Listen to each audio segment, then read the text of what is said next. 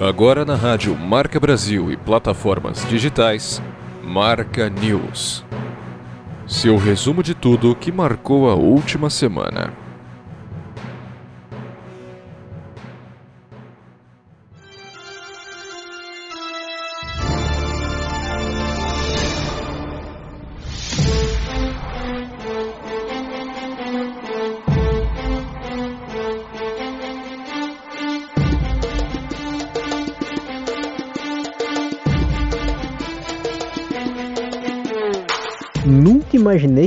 A gente ia abrir o programa assim, mas vamos lá. E estamos no ar com MC João, baile de favela no Marca News de hoje.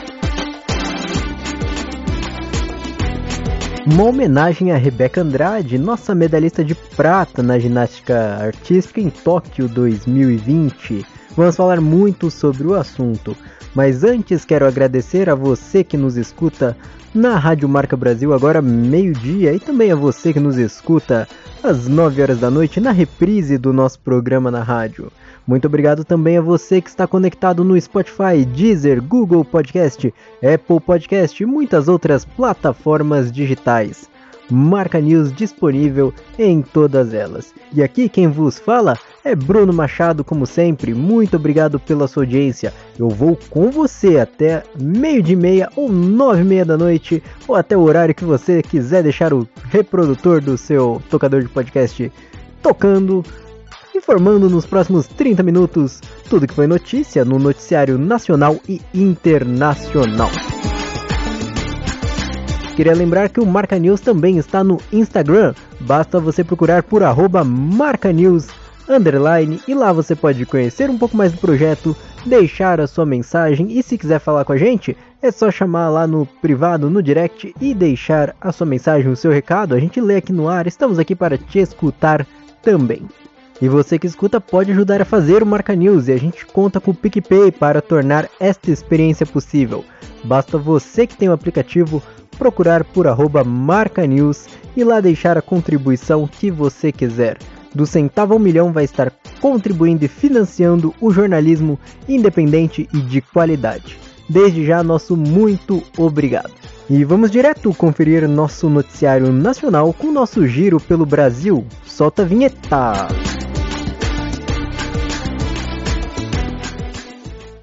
Marca News Brasil.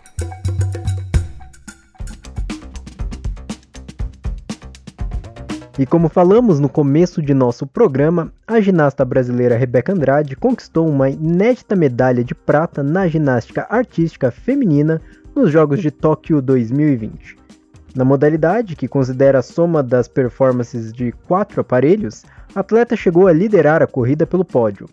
Na apresentação final, o solo, Rebeca encantou o Ariake Gymnastic Centers ao som de Baile de Favela. A brasileira ficou só atrás da americana Sunisa Lee.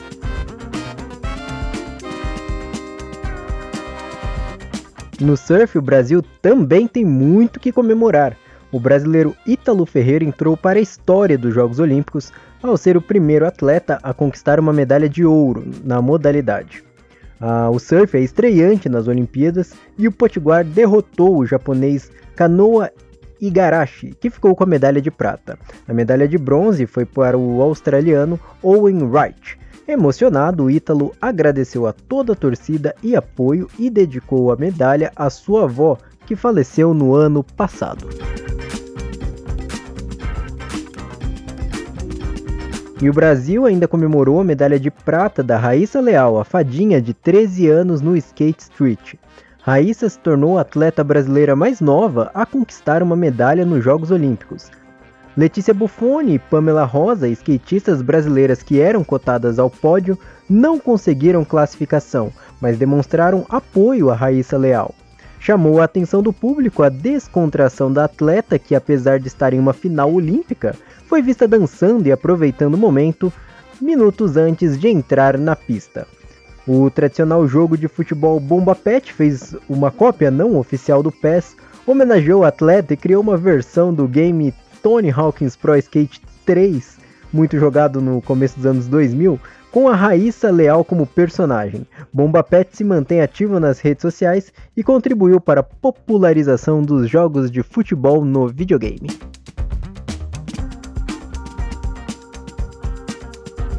A Justiça de São Paulo determinou que o ex-médico Roger Abdelmaci, condenado a 170 anos por estuprar pacientes, volte ao regime fechado.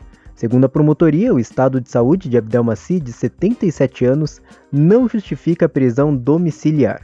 Em maio, a juíza Sueli Zerac de Oliveira Armani, da primeira vara de execuções criminais de Taubaté, determinou que o condenado cumprisse pena em casa, devido ao estado de saúde que necessitava de acompanhamento constante. Desde então, Abdelmaci usa a tornozeleira eletrônica e não sai de sua residência.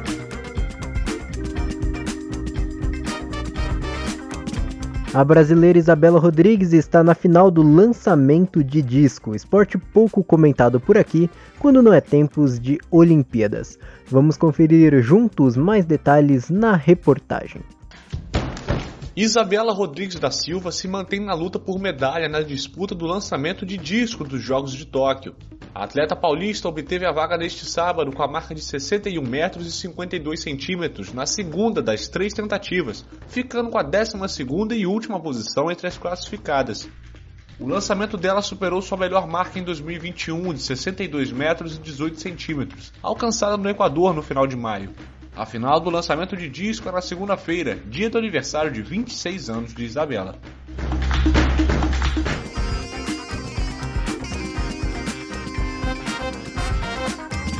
Um incêndio de grandes proporções atingiu a Cinemateca Brasileira. A instituição é responsável por armazenar arquivos históricos do audiovisual brasileiro. De acordo com o Corpo de Bombeiros, 15 viaturas atuaram no controle das chamas. Incêndio teve início após a manutenção de uma empresa terceirizada no sistema de ar condicionado do local. Segundo a diretora executiva da Sociedade Amigos da Cinemateca, Maria Mourão, galpão atingido pelo fogo era o único em funcionamento. Morreu na última terça-feira no Rio de Janeiro, com 101 anos de idade, o ator e dublador Orlando Drummond. O artista ficou conhecido por dar vida ao personagem Seu Peru na primeira versão da Escolinha do Professor Raimundo. Drummond também ficou conhecido por dar voz a personagens como Alf, o É Teimoso, Vingador de Caverna do Dragão, Scooby-Doo, Popeye e muitos outros. O ator sofreu uma falência múltipla dos órgãos. Eu, inicialmente, em termos da dublagem, o que eu fiz desenhos foi onde eu me notabilizei. Fiz primeiramente o Popeye, foi em 1966. Né? Olívia, vamos embora daqui que já veio o Bruce. Sai fora, sai fora que ele quer as suas pernotas, que são minhas. Sim, cansava de dizer isso. Depois veio o Scooby-Doo. Esse foi o melhor que me aconteceu em termos de dublagem. Salsicha! Scooby-Doo, salsicha! Vamos sair daqui porque não está dando certo. Eu tô vendo fantasma. Patas para quero. Tem um Alf também com um personagem muito, muito bacana. Muito bem. Hoje eu estou aqui, mas ontem eu estava lá. Que gracinha, não é? é. Eu sou o Alf, você quem é?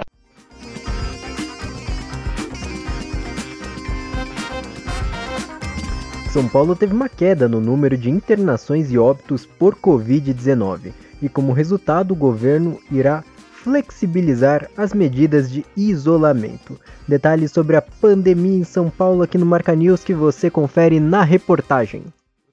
O governador de São Paulo, João Dória, concedeu uma entrevista coletiva nesta quarta-feira, comemorando o que classificou de queda substancial de casos, internações e óbitos por Covid.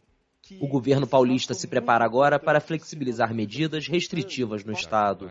A partir de 1 de agosto, vai ser iniciada uma fase de transição, que aumenta o limite de horário de funcionamento de comércios, serviços em geral e espaços religiosos, além de suspender o toque de recolher durante as madrugadas. Já estamos uh, informando, e podemos fazer isso, que a partir do dia 17 de agosto não teremos mais nem limite de ocupação de espaços comerciais ou espaços públicos, abertos ou fechados, e nem tampouco de horários. Outra novidade é o calendário de vacinação de adolescentes no estado. Adolescentes na faixa de 17 a 12 anos começarão a ser vacinados no dia 18 de agosto. Outra excelente notícia para os jovens, começando pelos jovens com morbidades e, na sequência, todos os demais jovens nessa faixa etária de 17 a 12 anos, Ricardo. São Paulo é o estado brasileiro mais atingido pela Covid, mas também lidera o ranking de vacinação contra a doença. Em todo o país, desde o início da pandemia, 553.179 vidas foram perdidas e 19.797.086 contágios foram registrados.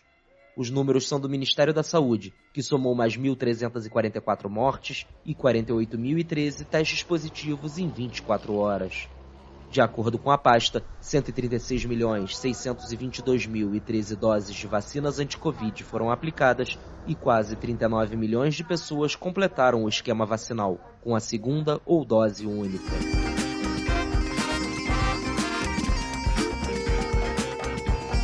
Já no Rio de Janeiro, o prefeito Eduardo Paes anunciou um plano de flexibilização das medidas de isolamento que prevê a realização de eventos a partir do dia 2 de setembro em ambientes abertos e com permissão de público vacinado e com uso de máscara.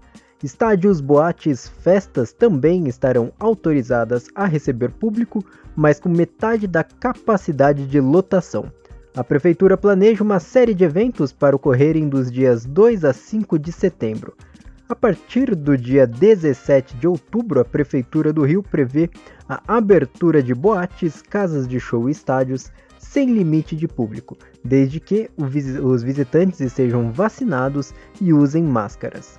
A última fase deve acontecer no dia 15 de novembro, onde o uso de máscara será obrigatório apenas no transporte público e em estabelecimentos de saúde número de internações por Covid-19 na capital fluminense é o menor registrado desde abril do ano passado. Também houve queda no número de mortos entre os meses de junho e julho.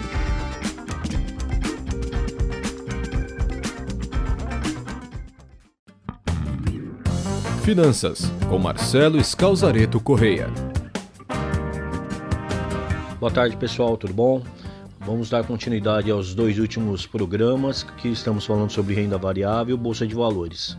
Vamos começar a analisar ações através da análise fundamentalista. Na análise fundamentalista, nós nos baseamos em empresas de valor, empresas de crescimento. O que é isso? Nós não nos pegamos ao valor da ação em si, ela tem a sua variação, sobe, desce, tem as suas oscilações, mas quando falamos em análise fundamentalistas, nós nos baseamos em empresas de valor e empresas de crescimento. Gostaria de falar de setores. Então temos setores financeiros, saúde, energia, bebida, educação, construção, saneamento, tecnologia, diversos fatores. Se nós pegarmos uma empresa boa daquele setor após uma análise, pegarmos uma de cada setor, é o ideal para começarmos a investir. Vou dar um exemplo. É, não tem como compararmos Ambev com Itaú, por exemplo, que são setores diferentes. Então nós temos que analisar a empresa com base em cada setor. Fechamos aquele setor, aí vamos para outro, ok? Uma coisa que é muito importante é sabermos como aquela empresa faz dinheiro.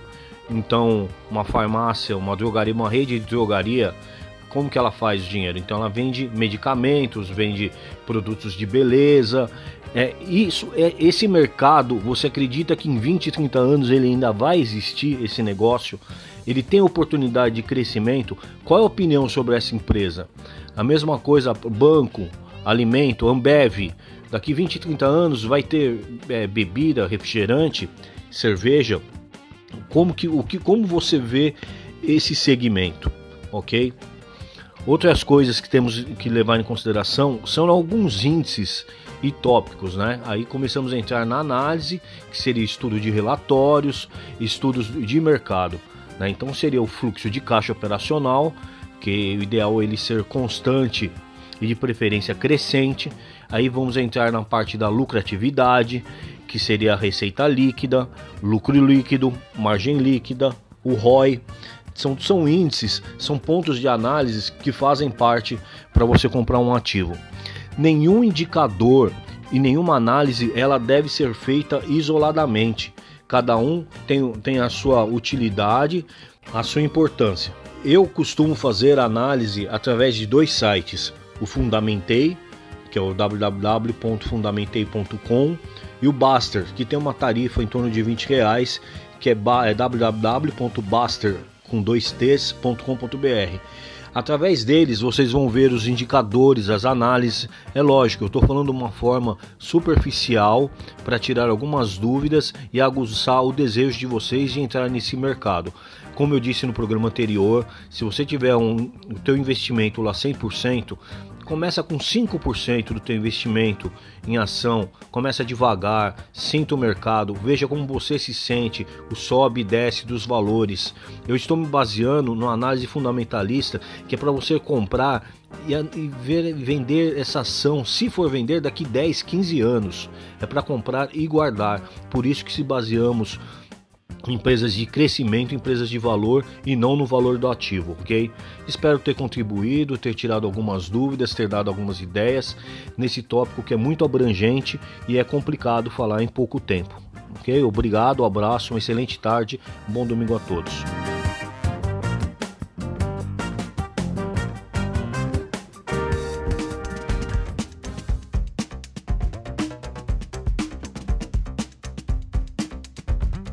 A gente chamou para o quadro de finanças pessoais para apresentar o Thiago Negro, o primo rico, mas como ele disse não, obviamente, a solução foi chamar o nosso primo pobre Marcelo Escalzareto Correia. Brincadeiras à parte, Marcelo está todo domingo aqui com a gente, dando dicas muito valiosas de como fazer o seu dinheiro render mais no final do mês, pequenos hábitos que podem te ajudar podem fazer toda a diferença. Agora, se você quer conhecer mais o trabalho do Marcelo, pode até pedir talvez para ele fazer um estudo personalizado. Se você quer conhecer a consultoria dele, é só você procurar no Instagram por msc.educ,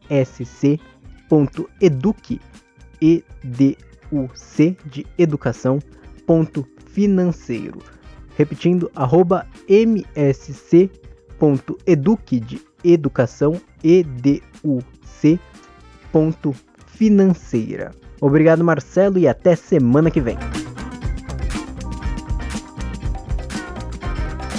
O Corpo de Bombeiros Mineiro foi acionado na última sexta-feira, após moradores do bairro de Heliópolis, em Belo Horizonte, denunciarem que um morador de rua vagava pela região com um balde escrito radioativo o Núcleo de Emergências Ambientais e o Centro de Desenvolvimento de Tecnologia Nuclear foi chamado e todo o perímetro em um raio de 100 metros chegou a ser isolado.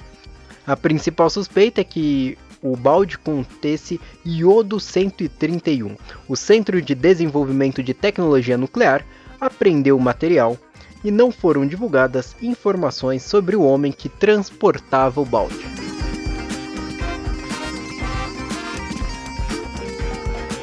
Na semana que passou, uma onda de frio atingiu o Brasil e fez as temperaturas despencarem. Alguns municípios do país chegaram a ficar cobertos por neve. Segundo o Instituto de Meteorologia INMET, temperaturas devem voltar a subir gradativamente a partir deste domingo, dia 1. Municípios de maior altitude ao sul do país, como no Rio Grande do Sul, devem registrar nos próximos dias mínimas de até 12 graus negativos. No sudeste, região da Serra da Mantiqueira, temperatura deve ficar na casa dos 4 graus negativo, isso a mínima. No Rio de Janeiro e em São Paulo, máximas não devem passar dos 18 graus. Já no Mato Grosso, temperatura nos próximos dias deve variar com mínimas entre 10 e 14 graus. Em Rondônia, Acre e Amazonas, termômetros não devem ficar abaixo de 16 graus. Marca News Mundo.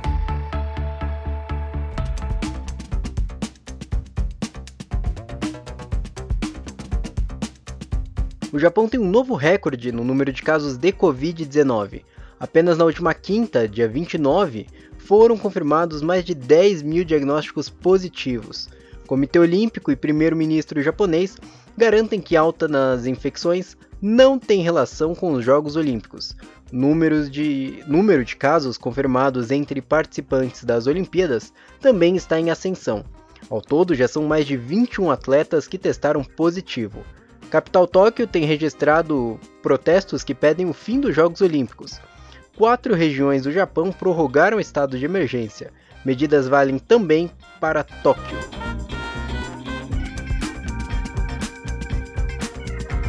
Após encalhar no canal de Suez e gerar um congestionamento de 420 embarcações, o navio cargueiro Ever Given finalmente chegou a seu destino, o porto de Rotterdam, nos Países Baixos. Após liberação do canal em 29 de março, a embarcação ficou retida no Egito até 7 de julho. O navio foi liberado após pagamento de indenização bilionária por parte da empresa japonesa Shoei Kizen Kaisha, responsável pelo Ever Given.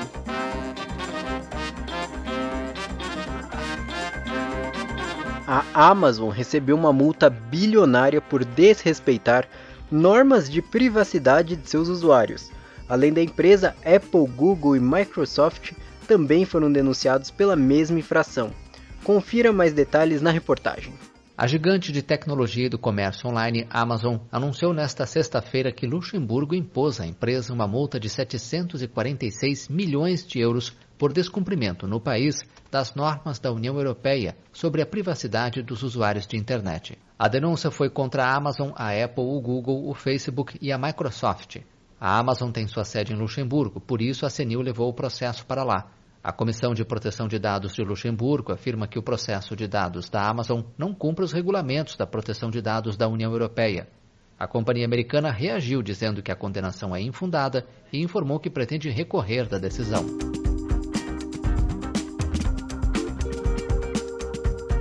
Ex-amante do rei emérito espanhol entrou na justiça e acusa o monarca de assédio.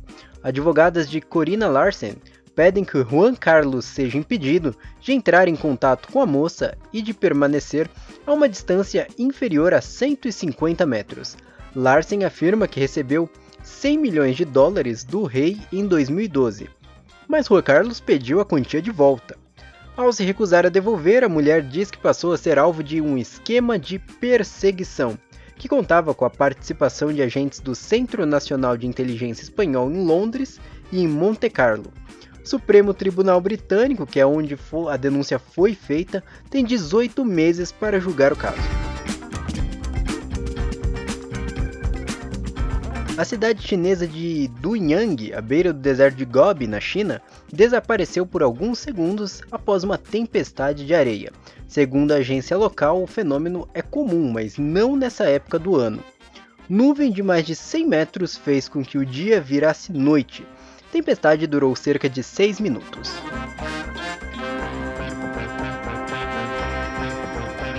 A realização de uma Olimpíada geralmente é uma oportunidade para conhecermos mais a fundo a história de um país. O Japão também é famoso por suas obras de artes feitas por plantações de arroz.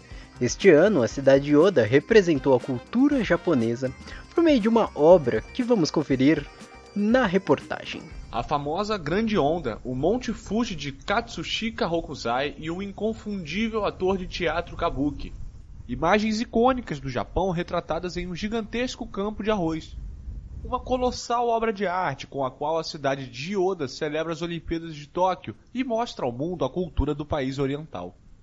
É, まさに日本の文化の一つである田んぼと Queríamos divulgar as artes japonesas da xilogravura ukiyo-e e do teatro kabuki em um campo de arroz, que por si só também é uma parte importante da nossa cultura.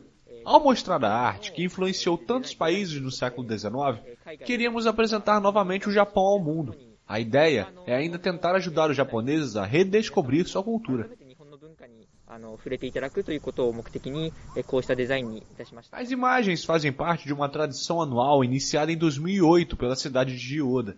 A cada ano, um comitê propõe um novo desenho e centenas de voluntários plantam variedades de arroz de diferentes cores. As enormes imagens produzidas podem ser vistas de um observatório próximo, a 50 metros de altura.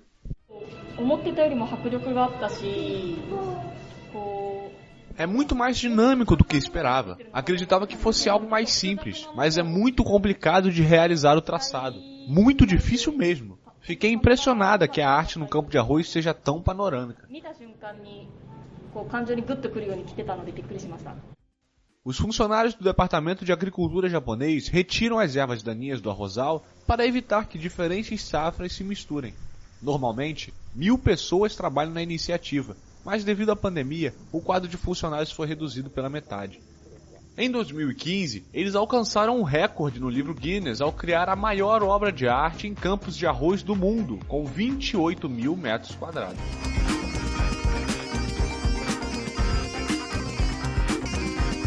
Linha direta Brasil-Inglaterra. Informações da correspondente internacional em Londres, Renata Carvalho.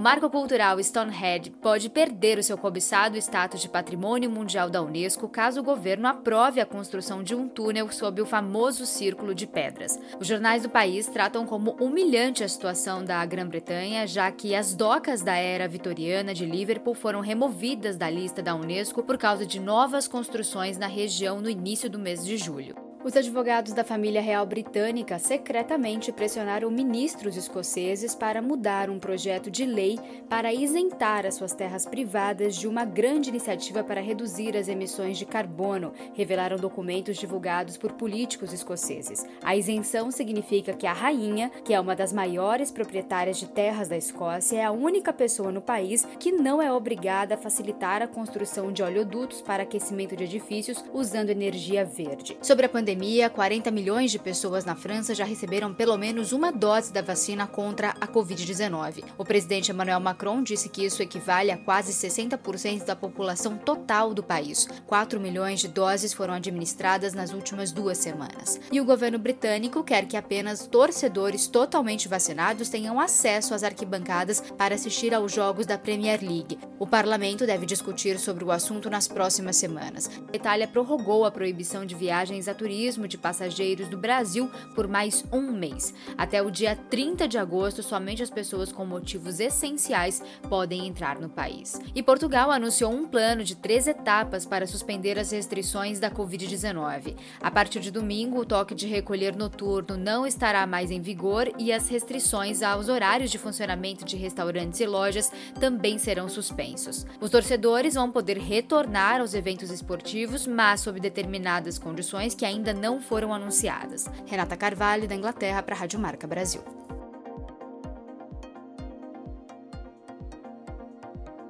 Marca News Dica Cultural.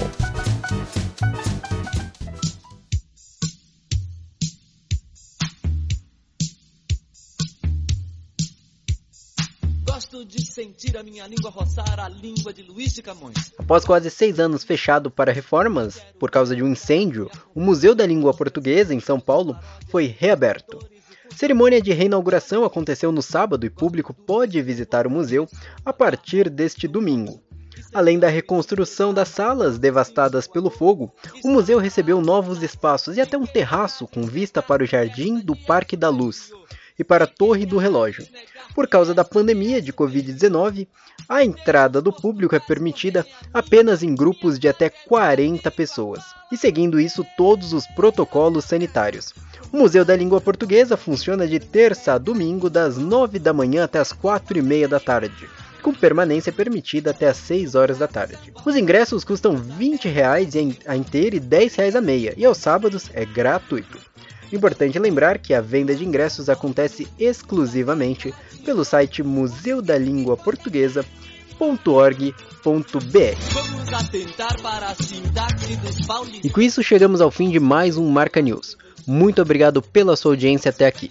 Marca News que tem roteiro, produção de conteúdo, edição e apresentação de Bruno Machado, com boletins de notícias da AFP. Muito obrigado pela sua companhia e nos encontramos na semana que vem. Até lá. Com atenção os delícios telas da TV Globo. Sejamos o lobo do lobo do homem, lobo do lobo do lobo do homem. Adoro